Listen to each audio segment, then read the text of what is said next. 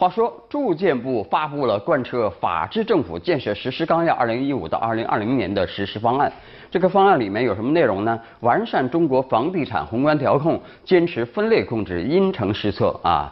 你看这这半年来呀，啊，二线城市房价高烧不退不退啊，呃，屡次占据中国呃城市房价涨幅前排位置啊。最最近呢，这个呃呃厦门、武汉两地出台楼市限购政策，分析人士认为呢，中国各地的楼市调控大潮即将来临。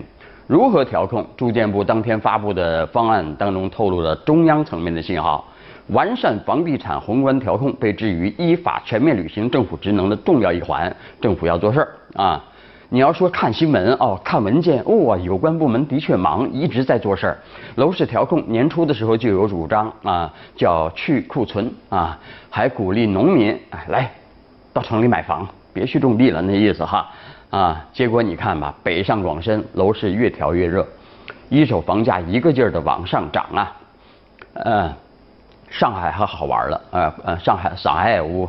啊，好好不想啊！万众离婚为买房啊，结果有关部门说了，有关说法是谣言啊，没有什么离婚就可以多呃多一个购房指标这回事儿啊。网信办还抓了几个传播消息的家伙，那现在看来，那好几万的离婚户，这婚是不是白离了啊？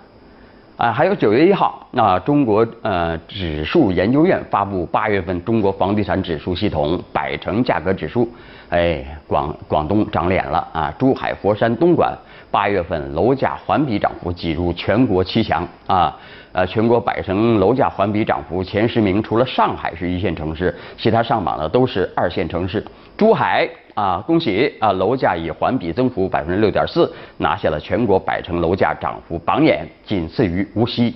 佛山楼价也涨了百分之四点八六啊，位居涨幅榜第五啊。呃，涨涨幅呢，呃，只是低于无锡、珠海、昆山、廊坊啊，甚至把上海甩在了身后啊。东莞也有百分之三点八五的不俗成绩，超越杭州，位居全国百强楼价涨幅榜的第七位。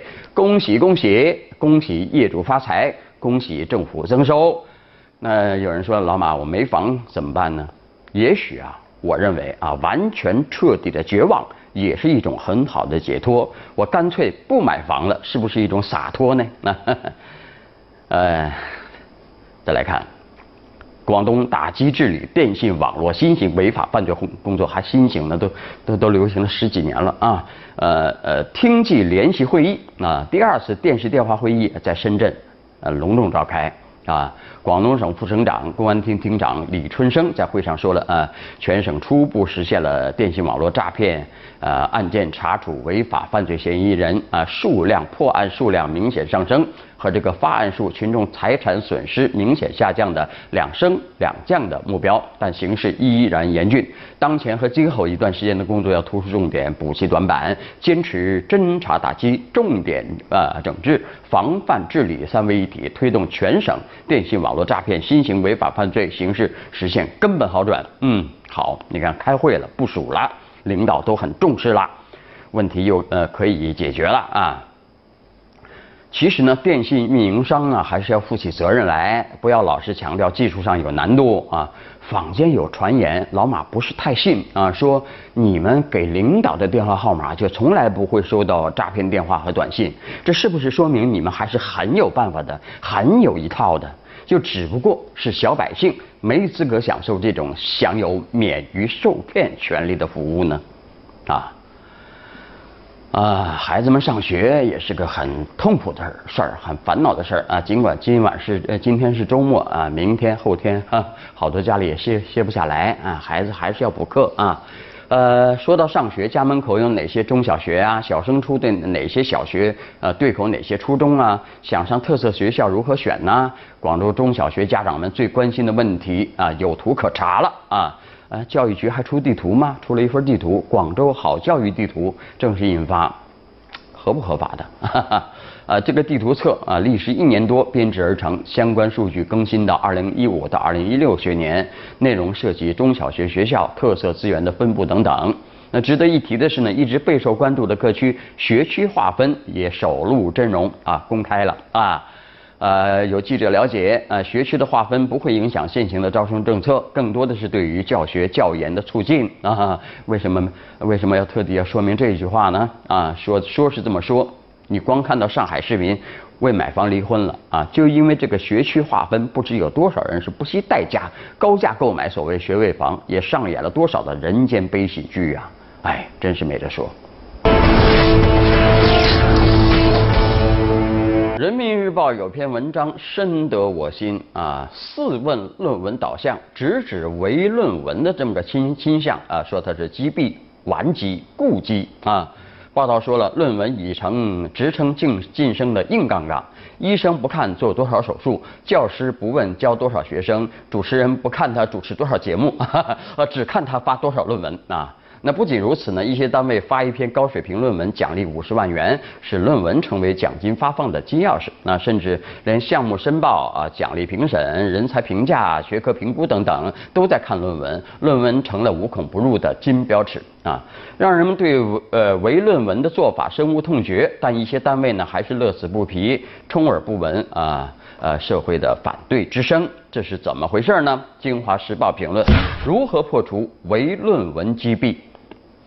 老马呃数年之前曾经写过一篇论文啊，然后呢交上去以后呢，呃上边的同志说了，这个你写的这个题目应该是台长们考虑的，呃就把我的论文给驳回了啊啊，好像你有野心似的，呃这个论文这个实在是很重要啊，这个你你要你要想涨工资啊涨职称啊，你不写是不行的啊。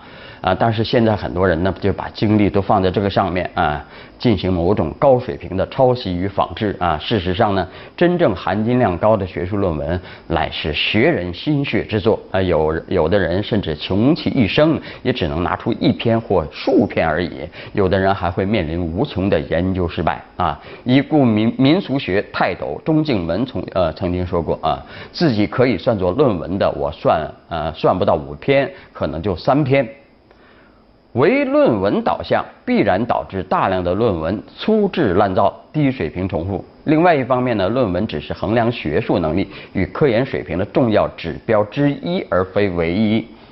拿医生做例子啊，写论文是一方面，做手术也是一方面啊。没有临床经验，病人谁治啊？啊，论文也会纸上谈兵啊。唯论文的做法必然导致学人与实践脱节啊。做无数手术的，不如写几篇论文的，也就使人难免心内心不平，甚至使做手术只有那些有良知的老实人愿意干，精明人都以写论文为晋升阶梯。过两天，过两年，局长了，人家，嗯。好，那分析起来呢，一些单位唯论文的一个重要原因就是学术评价考核可以简单简单量化，能够一目了然啊。论文发了几篇，在什么级别的刊物发表，核算下来，连小学生都能算得清，哎，谁也没话说。倘若不如此，衡量评价起来似乎就很繁杂，也使标准变得难统一了啊。然而这种评价考核，呃，标准的实质是低能化啊，而非科学化。所以说说白了。蠢人用蠢办法去考核人才，会是什么结果呢？啊，再来看北京大学啊，这辈子是没法上了啊。这个北京大学呃呃还有很多高校这准准备开学了啊。呃，今年北京大学共录取四千三百八十名来自全国各地啊，还有数十个国家的本科新生，其中农村学生七百人啊。已经是近年来最多的了啊！其中校本部共录取农村考生五百人，占比为百分之十六点三，持持续保持逐年增长的态势呢啊！中国青年报有评论：寒门学子上北大，更应关注什么啊？评论说了啊，近年来贫困地区专项招生计划啊。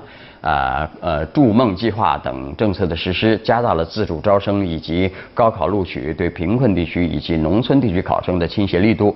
今年通过这个筑梦计划呢，北大共录取了一百三十一名考生，其中一百一十八人是线下加分考生，几乎是去年的两倍啊。通过贫困地区专项计划，北大校本部共录取一百九十二人，人数也创了新高。北大农村生源比例之所以能够在几年内。呃迅速提高近十个百分点，主要还是因为二零一二年以来的一系列倾斜政策的实施，而并不是呃因为农村与城市、东部与西部地区啊教育资源分配的均衡和教育水平差距的缩小。我们姑且把这种政策倾斜啊称之为教育扶贫吧啊，教育扶贫针对寒门上名校难的现实问题呢，来吧，孩子们上学吧啊，致力于推进教育公平和畅通阶层流动渠道，让更多的寒门学子进入北大等重点院校。但是教育扶贫更像是基础教育不公背景下的一个补救措施，并不能从根本上缩小区域教育资源分配不均和教育水平差距拉大的现实。所以说，在扶贫的同时呢，更要着力改善城乡基础教育之间的巨大差距啊。北京大学。清华大学因为它独特殊的地位啊，它的农村生源的比例具有重要的指标性意义，每年都会受到社会的广泛关注。但是在此之外，重点院校中的农村生源比例是否增长？如果增长了，增长的原因又是什么？不同地区之间教育水平的差距是否在缩小？教育不公的现状是否得到了改善？这些问题呢也很值得关注啊。所以说，通过政策倾斜，让一小部分农村学生先上上名校，只是开始。寒门学子进入大学后，他们所能得到的来自家庭和社会的资源支持也比较脆弱，今后在学业、综合素质发展以及生活方面或将承受更大的压力和挑战。所以啊，关注了寒门学子进入名校的学习生活状况，呃，辅之以一定的制度安排，给他们更多帮助，同样非常重要啊！不是说你来吧，穷孩子们来上学吧，啊，呃，不是说进了校门就一切万事大吉了。好了，稍后你来我往。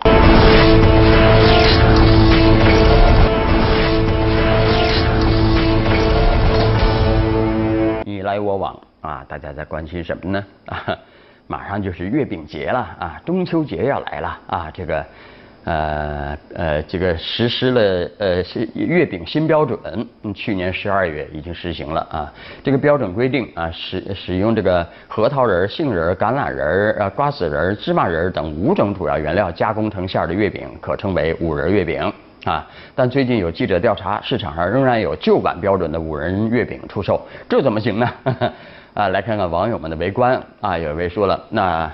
四仁月饼、六仁月饼是不是就不受此限制了？还有一位说用心做月饼，保证食品质量，那就是标准啊！再来看，南京有一位七七十多岁的周奶奶啊，花钱啊在小摊儿那买了呃呃四十块钱买虾，老人付一百，小贩说钱缺角要让人换一张，结果来回换了八次啊，回家发现啊全是假币啊。呃，这个呃，七月份以来呢，这个南京接到类似报案呢四十多起，警方已经把四名嫌犯抓获，才四个呀啊！有你看，老奶奶都骗，真是啊啊！来看大家怎么说，有一位说这骗子真是毫无节操，感觉到看到这样的新闻心心真的好累，那就不看新闻啦，那这事儿就没有啦啊！还有一位说心疼人呐，多为自己积点福啊，不行吗？有手有脚有胳膊有腿的，为什么总干些偷鸡摸狗的事儿呢？嗯。啊，所以说你看，那当然是无法理解了，什么人儿那都有啊，刚才不说吗？啊啊，好了，那今天节目就这样，明天晚上我们接着聊，拜拜。